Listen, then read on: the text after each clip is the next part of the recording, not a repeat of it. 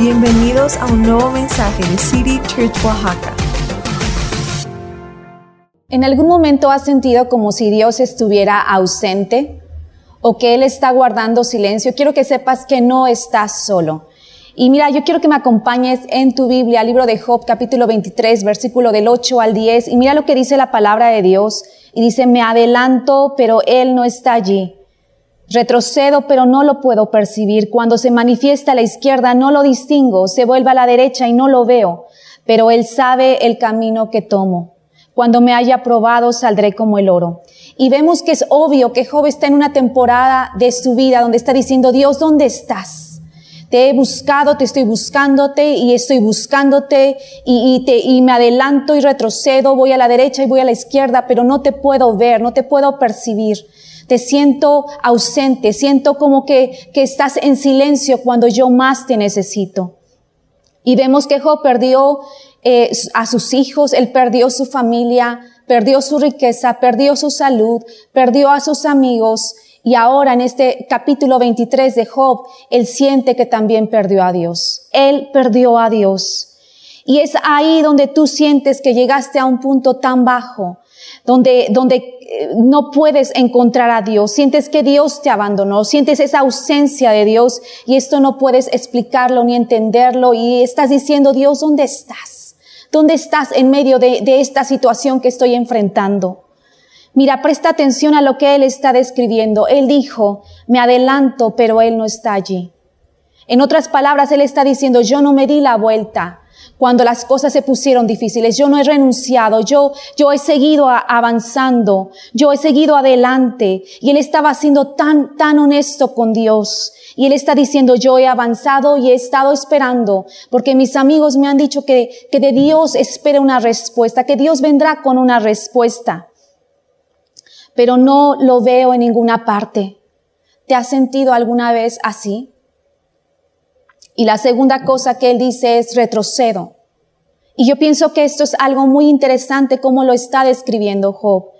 Y él está diciendo tal vez hay algo en mi pasado que puede explicarme por qué yo estoy aquí.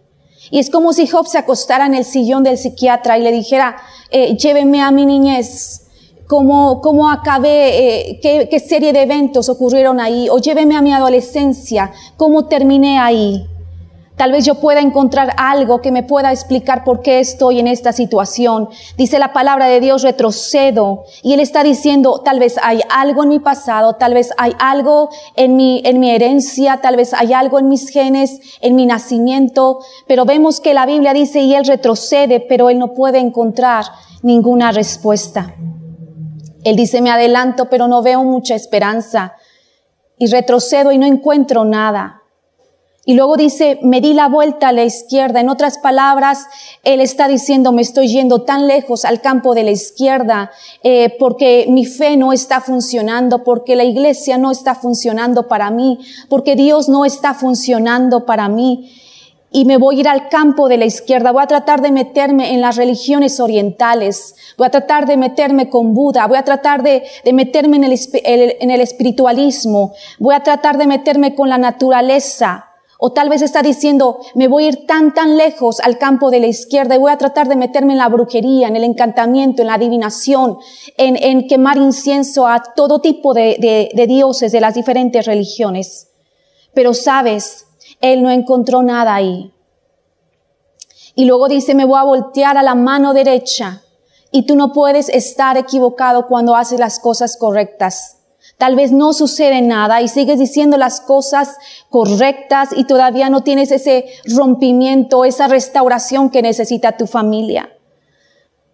Tal vez estás yendo a la iglesia, tal vez estás haciendo todo lo que se supone que deberías de hacer como cristiano, estás leyendo tu Biblia, pero no sucede nada. Y luego me encanta lo que él dijo, la conclusión a la cual él llegó fue esta, ya no sé qué está pasando, ya no sé dónde estoy, no sé dónde está Dios, pero Él sí sabe dónde estoy.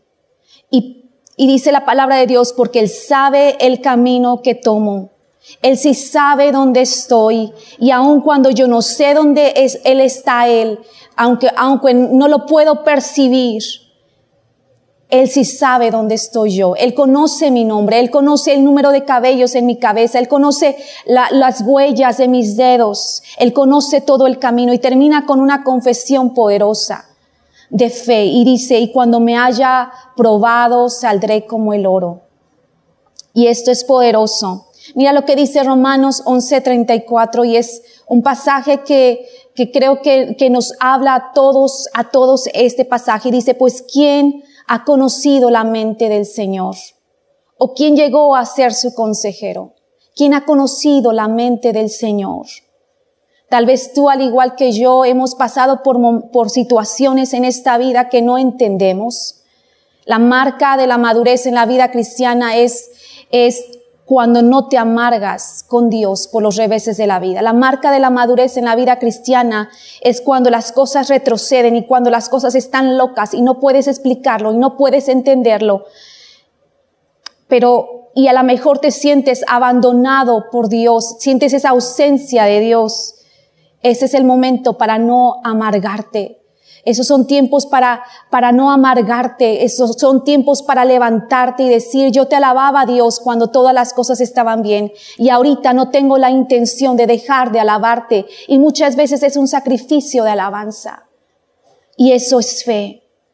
Te quiero compartir de un hombre en el, en el Nuevo Testamento ahora que pasó algo muy similar a lo que, a lo que pasó Job en el, en el Antiguo Testamento. Y este, esta historia la encontramos en el, en el libro de Juan capítulo 11.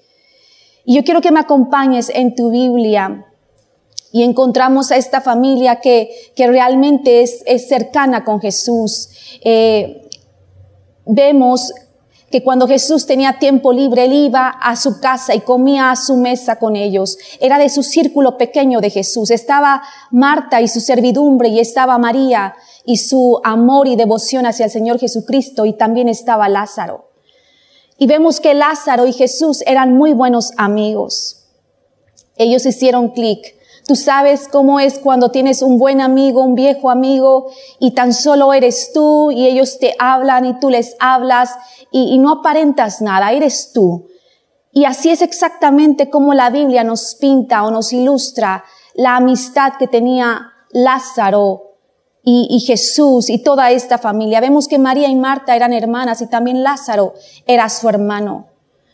Y era muy común antes en el Medio Oriente que, cuando un, un hijo de la familia se casaba, ellos construían su casa eh, cerca de la, de la casa de los padres o arriba o en un piso arriba o a un lado.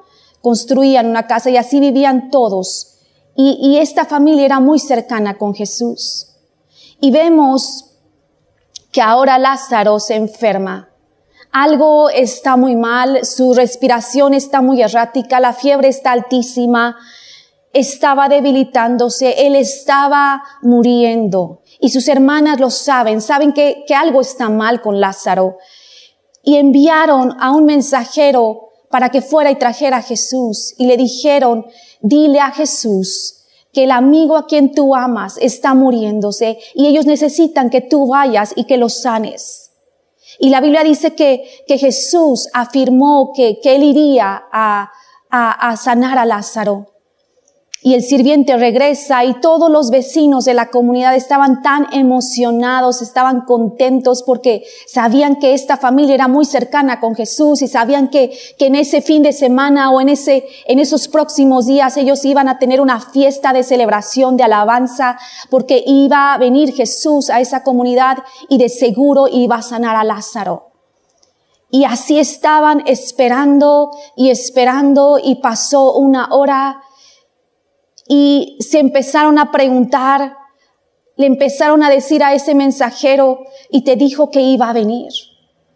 Sí, sí me dijo que vendría. En cualquier momento él va a estar aquí, ya no ha de tardar. Y pasa todo un día y Lázaro se está poniendo peor, se estaba debilitando, su respiración estaba, estaba mal, está enfermo y, y sus hermanas preguntan, ¿dónde está? ¿Dónde está Jesús? Él prometió que podría venir. ¿Dónde está? ¿Por qué no está aquí? Ellos empezaron a preguntar, ¿y qué te dijo? Dijo que vendría.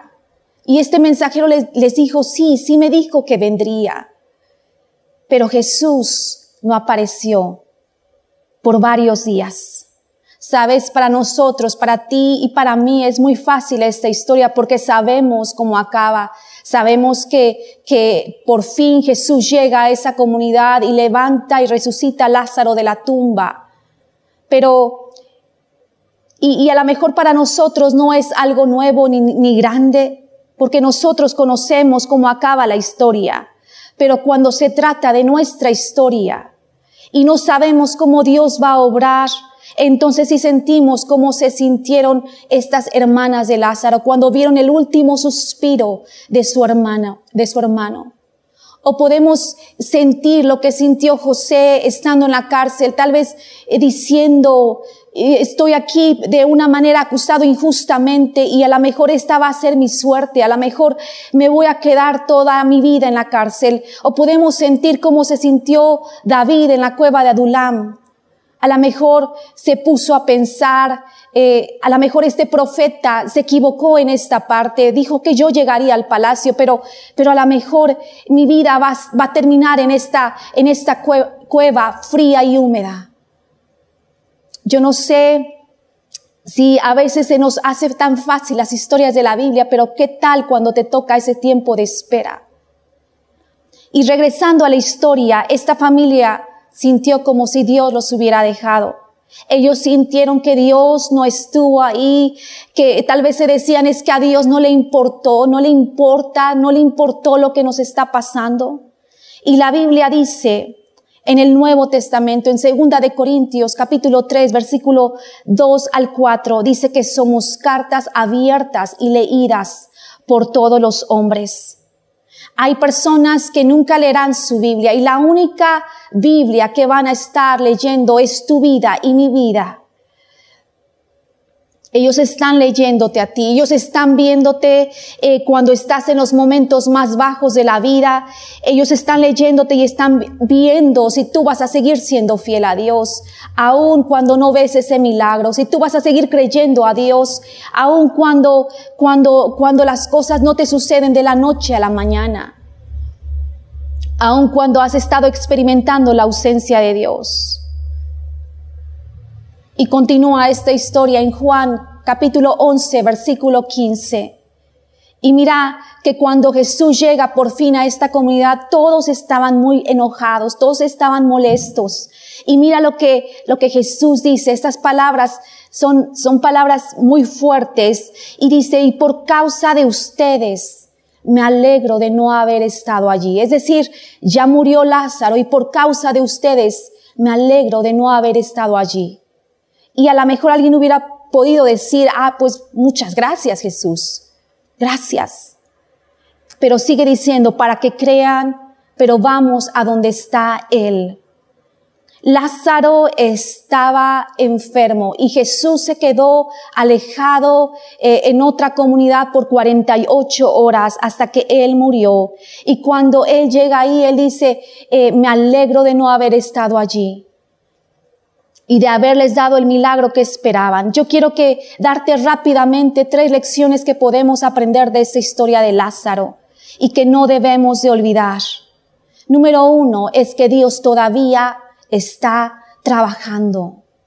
Esa historia nos enseña que, que Dios aún sigue trabajando, aun cuando nosotros pensamos que nuestra situación está en el final de una conclusión enfermiza. Dios todavía está trabajando. Ellos pensaron, se acabó, se terminó. Su, su funeral ya lo hicimos eh, y no hay nada bueno que va a venir de esto. Está muerto, ya lo sepultamos, eh, terminó, no sucedió un milagro. Dios no nos escuchó. Dios no hizo lo que nosotros esperábamos que hiciera. Pero esta historia me habla y nos habla de que aún cuando tú y yo pensamos que se acabó, Dios todavía está trabajando. Ponlo ahí en el chat. Dios todavía está trabajando. Tal vez yo estoy hablándole aquí a alguien o a algunos a quienes el enemigo les ha dicho que ya es demasiado tarde para que venga algún cambio bueno. Tienes que entender que tu caso no es diferente a este caso, a esta historia. Aprende algo de esto. Y es de que Dios todavía está trabajando. Número dos, que podemos aprender de esta historia es que los retrasos de Dios siempre son deliberados, siempre son hechos a propósito. Mira lo que sigue diciendo en, en esta historia, dice en, en Juan 11, 5 al 6. Dice Jesús amaba a Marta, a su hermana y a Lázaro. A pesar de eso, cuando oyó que Lázaro estaba enfermo, se quedó dos días más donde se encontraba. Y en este pasaje dice claramente, número uno, que Él los amaba y dice claramente, número dos, que Él se quedó dos días más en otra comunidad y dejó que ellos pasaran por el dolor y dejó que ellos pasaran por el sufrimiento y por esa angustia mental como no la imaginamos. Ellos estaban ahí llorando y lamentándose con mucho dolor en el corazón, con una gran, con una, una gran tristeza y aflicción. Y Jesús no llegó ahí y no los libró de haber pasado por, por esa situación aunque Él los amaba. Pero ¿por qué llegó tarde Jesús? ¿Sabes por qué llegó tarde? Para que todos ellos pudieran creer que algo bueno surgiría de esto. Pero Él sabía que más allá de la sanidad, si el sufrimiento de Lázaro hubiera sucedido como cualquier otra sanidad, hubiera sido evitado el tremendo milagro de resurrección de Lázaro. Hubiera sido solamente otra sanidad que Jesús hubiera hecho. Pero yo estoy aquí miles de años después contándote y diciéndote del tremendo testimonio del Señor que resucitó a Lázaro de la tumba. Yo no sé si en este tiempo de pandemia has tenido sueños que han muerto, han sucedido cosas que tal vez han muerto dentro de ti, tal vez. O a lo mejor vienes de una temporada ya pasada, donde, donde ha habido como cosas que han muerto dentro de ti. Yo te quiero decir en esta mañana que los retrasos de Dios siempre son deliberados, porque Él va a obrar un milagro mayor que lo que tú y yo pensamos que necesitamos. Yo quiero repetirte esto, los retrasos de Dios siempre son deliberados porque Él va a obrar un milagro mayor que lo que tú y yo pensamos que necesitamos. Y si aún tenemos que pasar por algunas cosas para que toda nuestra familia sea salva, Tal vez tenemos que pasar por algunas lágrimas, por algo de sufrimiento y no olvidar que la cosa que más importa en este mundo es que nuestro nombre esté escrito en el libro de la vida y si tu nombre está escrito en el libro de la vida ha valido la pena todo. No conocemos la mente de Dios. Algo que he aprendido es que Él todavía está trabajando y que los retrasos de Dios siempre son deliberados, de tal manera que Él pueda obrar algo más grande de lo que yo tenía en la mente. En este día debemos de regocijarnos en la verdad de que sus caminos no son nuestros caminos y que es su voluntad y no la nuestra la que se va a cumplir. Quiero decirte en este día que lo más bajo que tú caigas será lo más alto que tú vas a rebotar. No sé si has visto esos bungees eh, que cuelgan a las personas con, con arneses bien sujetados y, y, y, los bajan con unas ligas, a, a, los bajan de tal manera que cuando los bajan ellos rebotan, eh, eh, suben muy alto. Yo no sé si el enemigo ha querido atacarte, ha querido aplastarte. No sé si a través de rechazo, a través de palabras, a través de enfermedad, a través de algún problema difícil.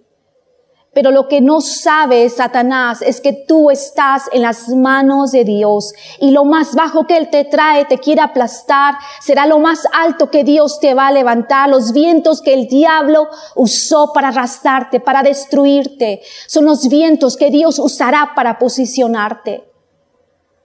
Y todos veían a la familia de Lázaro. Todos veían que, que Jesús no había llegado, que Lázaro había muerto. Y todos decían, ¿cómo fue que no llegó Jesús? Pero lo más bajo que tú caes, si estás en las manos de Dios, será lo más alto que tú vas a rebotar. Y tal vez necesitas escuchar esto, que vas a volver a subir, que Dios te va a volver a levantar. Dios va a igualar lo bajo de tu caída a las alturas de la, gloria a las cuales Él te va a llevar. Pero sabes qué? Tenemos que darle la gloria a Dios aún en el medio del proceso, aún en el medio de la espera. Y mira, esta historia, el punto número tres, me llegó al corazón. Y, y el punto número tres es que Jesús lloró. Él llega ahí a la comunidad y piensa por un momento que lo que él está eh, lo que él sabe. Él sabe que, que sus planes para ellos son mayores que lo que ellos piensan.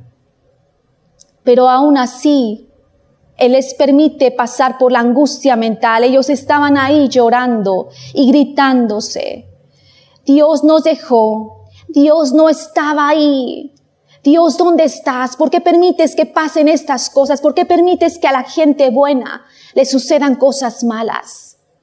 Dios, ¿dónde estás? Y sabes que yo, en algunas ocasiones, yo le he dicho a Dios estas palabras. Algo que tienes que saber es que los pastores también en algún momento cuestionamos todo. En algún momento hemos cuestionado todo. Y si tú estás buscando pastores perfectos, pues nosotros, Daniel y yo, no lo somos.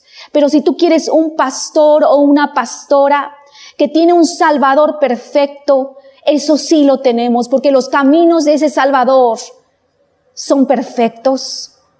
Los caminos de ese Salvador están obrando para el bien de los que le amamos. Y ese Salvador nos ama y ese Salvador es fiel en cumplir sus promesas. Ese Salvador no cambia de parecer. Si Él te prometió algo, Él lo va a cumplir. Y Él sabe que al final todo va a obrar para el bien de quienes le amamos pero Él llora. Jesús llora. Porque el plan del presente para sus amigos a quienes Él ama, el plan del presente les está costando un dolor tan profundo, una tristeza muy grande, una angustia mental. Pero Él es tan cariñoso que llora. Le duele cuando nosotros nos duele. Él sabe que para los que le amamos, todas las cosas nos ayudan para el bien. Y eso está en Romanos 8:28, tal vez lo puedes leer. Y, lo conocemos y lo citamos, pero a veces no lo creemos, especialmente cuando estamos atravesando momentos difíciles. Que para los que le amamos, todo nos ayuda para bien. Pero tenemos esa clase de Dios que sabe que eventualmente todo va a estar bien. Pero si algo está doliéndote ahorita, a Él también le duele. Si tú estás ahorita llorando y estás con un dolor muy profundo en tu corazón, Él está ahí junto a ti. Y vemos estas hermosas palabras que están en la Biblia. Y es que Jesús lloró porque sus amigos estaban batallando. Mira lo que dice la Biblia en Hebreos 4:15. Dice, no tenemos un sumo sacerdote que no pueda compadecerse de nuestras debilidades. Y esta palabra debilidades en el hebreo quiere decir de nuestros sentimientos. En otras palabras, cuando nosotros nos sentimos decaídos, y pensamos que Dios está distante y sentimos que Él está sentado allá a lo alto y, y, que no se preocupa por nosotros, necesita saber esto, que Él se compadece de nuestros sentimientos. ¿Sabes por qué? Porque cuando Él estuvo colgado en la cruz del madero, Él le dijo al Padre, Padre, ¿por qué me has abandonado? Y Él nos escucha y sabe cómo nos sentimos. Cuando le decimos, Dios, ¿qué está pasando? ¿Dónde estás? ¿Por qué me has abandonado? Y Él no se enoja. Él sabe y dice, lo sé y los entiendo porque yo estuve ahí. Porque yo también dije, Padre, ¿por qué me abandonaste? Y Él comprende, Él se compadece de tus sentimientos. Dios es movido y se compadece por las cosas que nos causan angustia. Nunca digas, es que a Dios no le importa, a Dios no le importó. Mira lo que dice la palabra, Jesús lloró.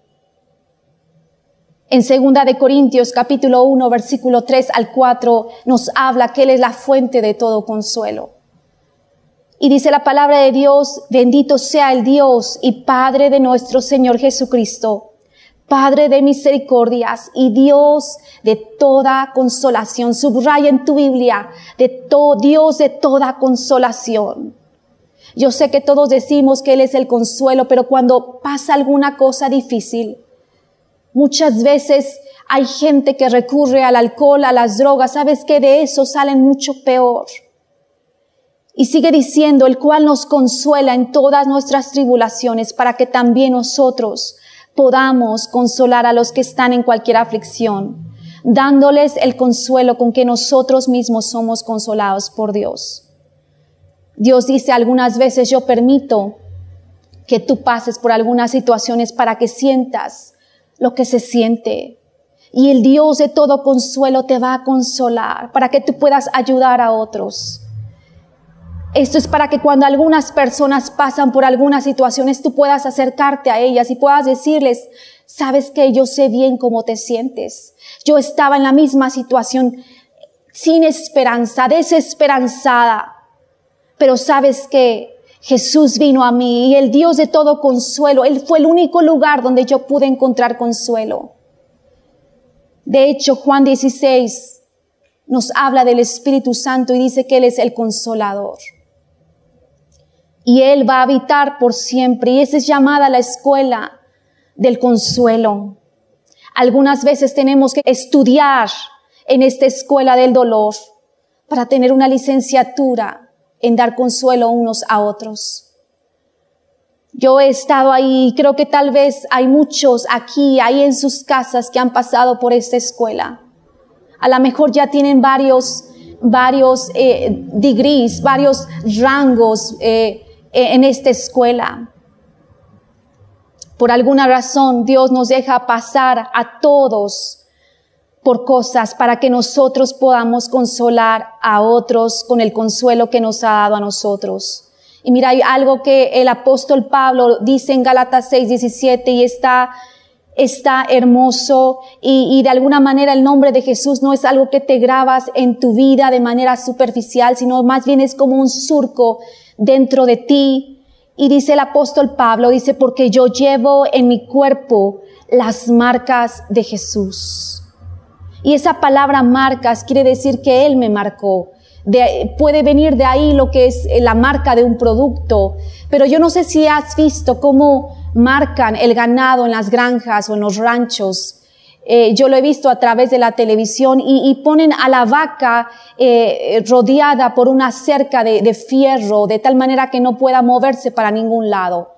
Cogen un hierro caliente del, fuego con la marca o con, el nombre del rancho, las iniciales del rancho o la granja a la cual pertenece y, lo cogen caliente y, empujan ese, gancho, ese hierro caliente sobre ese animal de tal manera que ese, ese, ese hierro está quemando no nada más su pelo, está quemando su piel, está ardiendo, ese animal está gritando. Y, siguen empujando hasta que queda bien la marca. ¿Y sabes por qué hacen eso? Para que cuando esta vaca esté libre y cuando corra por esas hectáreas de terrenos, por los verdes pastos, por todos en el pueblo o en el mundo nunca se preguntarán otra vez a quién pertenece esa vaca. Y yo no sé si los problemas en esta vida o te han hecho mejorado o te han hecho amargado. O bien pasas por situaciones difíciles y te enojas con Dios. O vendrás a ser alguien a quien Dios está marcando. De tal manera que cuando finalmente sales de ese proceso, porque vas a salir de ese proceso, todos los que te vieron sabrán, Sabemos una cosa, sabemos a quién pertenece esa persona. Yo quiero terminar esta, esta plática y quiero contarte una última historia. Hubo un misionero llamado Hudson Taylor y él fue el primer misionero a China. Y, imagínate, el primer misionero a China. Hoy China tiene una iglesia subterránea. No es permitido compartir el evangelio allá. Pastores aún en estos tiempos son encarcelados. Y, y, y todo se remonta a esta iglesia subterránea, todo viene a la raíz de esta pareja, Hudson Taylor y su esposa y su familia. Y vemos que, que la esposa de este hombre tuvo un sueño, una visión en un momento muy particular en sus vidas. Ellos estaban pasando por una situación difícil. Imagínate ser los primeros misioneros en China. Ellos no tenían sustento económico, se había esfumado su sustento económico y, y, y tuvo un sueño, una visión que Dios le dio. Y esta mujer vio un camino angosto, muy angosto, y, vio como una espada balanceándose eh, a través de ese, de ese camino angosto. Y, y lo que ella entendió que Dios le dijo fue esto, hasta que tú pases a través de esa espada, nada pasará hasta que tú pases a través de esa espada balanceándose y aún, aún así todavía me creas, aún así todavía me ames, aún así todavía me alabes. A menos de que pases, nada pasará. Sabes que el Calvario fue esa espada balanceándose para Jesús. Y Él dijo, no mi voluntad, sino la tuya. Y Él cargó esa cruz. Sabes, cuando Él nos llama y nos dice, toma tu cruz y sígueme Sabes que no hay cruces baratas. En la vida cristiana no hay cruces baratas. No hay forma de que hagas lo que Dios te manda hacer y en algún punto de tu vida no va a requerir que tú atravieses esas espadas balanceándose. Y no quiero ser negativa, pero así es. Pero sabes, lo único que tú tienes que saber es que su gracia será suficiente para ti. Y cuando me haya aprobado, saldré como el oro. Yo quiero orar por ustedes, iglesia, y, y yo no sé si a lo mejor has estado en un tiempo, a lo mejor no nada más en esta pandemia, a lo mejor ya viene de una temporada de años, tal vez que has dicho, ¿dónde está Dios? Te has sentido tal vez como José en la cárcel, te has sentido tal vez como David en la cueva y no sabes cómo va a terminar la historia y tal vez, tal vez te has amargado, tal vez te has amargado con Dios por los reveses de la vida. Yo quiero orar por ti. Padre, en, esta, en este día yo te pido por, por tu iglesia, a quien tú amas. Padre, yo te pido por las personas que están viendo esta transmisión y que se han sentido, Padre, como si tú los hubieras abandonado. A lo mejor han sentido como si tú hubieras estado, has estado ausente, has estado en silencio. Padre, pero yo te pido por ellos, Señor, que tú los fortalezcas, que, que ellos puedan saber que tú todavía estás trabajando y que si han experimentado retrasos de parte tuya, Señor, serán siempre deliberados, son siempre hechos a propósito, porque tú vas a obrar una gloria mayor que la que ellos han pensado que necesitan, Señor. Pero yo te pido si ellos han estado llorando, han estado Padre, tal vez diciendo, ¿dónde estás Dios? Yo te pido que tus brazos fuertes los rodeen. Yo te pido que tú obres para, para, sus vidas, Señor, lo que ellos necesitan, la respuesta, el rompimiento, el desenlace, Señor. Yo te pido, Señor, que tú los levantes. Te pido que tú los rodees, Señor. Y si tal vez esas circunstancias nos han amargado, Señor, dejamos todo a los pies de la cruz. Y hoy te decimos, Señor, no nuestra voluntad, sino la tuya. En el nombre de Jesús. Amén. Pues muchísimas gracias, iglesia. Fue un gusto compartir con ustedes la palabra de Dios. Les amamos muchísimo. Dios los bendiga.